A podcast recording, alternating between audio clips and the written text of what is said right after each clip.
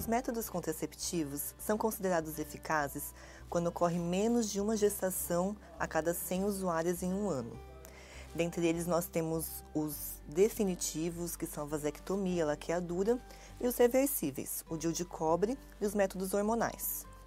Entre os hormonais, nós temos os apenas com progesterona e os combinados, que têm estrogênio mais progesterona. Os só de progesterona são a pílula, a injeção trimestral, o DIU de Mirena e o implante que coloca no braço.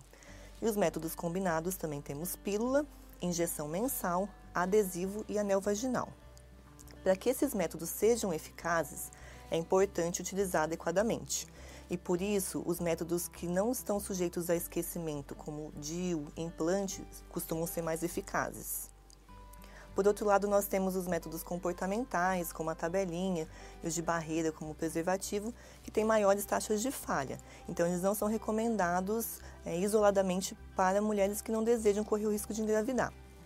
E como todos os métodos têm benefícios, riscos e contraindicações, é importante que seja prescrito e orientado por um médico.